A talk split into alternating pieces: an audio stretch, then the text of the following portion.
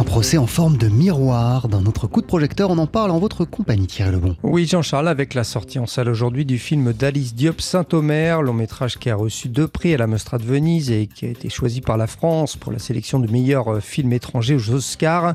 Euh, film qui réunit Kaïgé, Kagame et euh, Justlaji Malanda, l'histoire de Rama, une romancière qui assiste au procès d'une jeune femme accusée d'avoir tué son bébé en l'abandonnant au bord de la mer sur une plage du nord de la France. On écoute Alice Diop.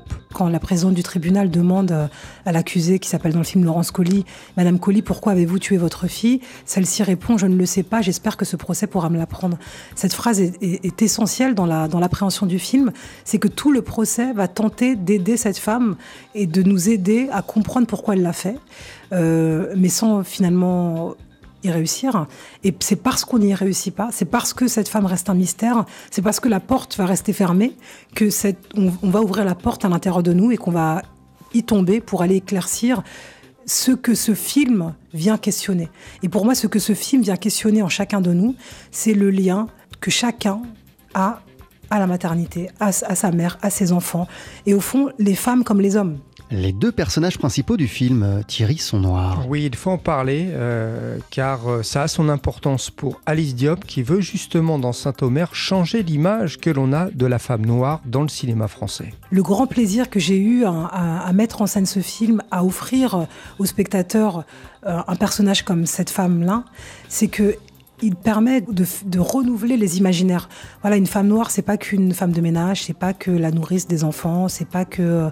En fait, moi, je filme des femmes noires telles que je les connais, c'est-à-dire que c'est des brillantes universitaires, c'est des romancières. Voilà, c'est pas c'est pas la, des mères courage qui, qui poussent leur caddie pour élever leurs enfants. Vous voyez, c'est tout cet imaginaire dont on a l'habitude de, de voir enfermer les femmes noires dans le cinéma français.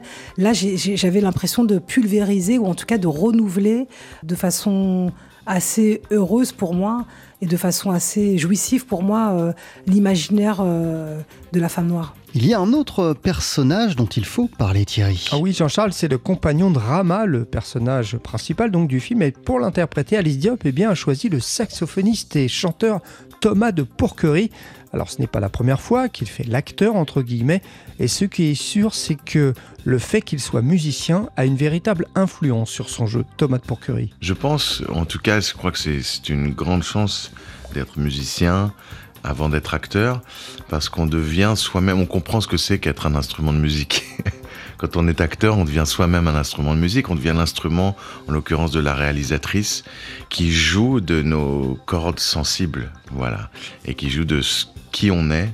Et voilà, le fait d'être musicien, de manipuler un saxophone en l'occurrence, ou, des cordes vocales, ou un, piano, ça fait euh, comprendre ce que ça fait euh, pour un réalisateur ou une réalisatrice de jouer de ses acteurs. Quand je tourne, je m'en remets totalement à la personne qui fabrique son film, comme une chef d'orchestre ou un chef d'orchestre euh, interpréterait sa propre musique. Thomas de Pourcurie, donc euh, à l'affiche, euh, entre autres, du film d'Alice Diop Saint-Omer. Ça sort en salle aujourd'hui. Merci beaucoup Thierry Lebon.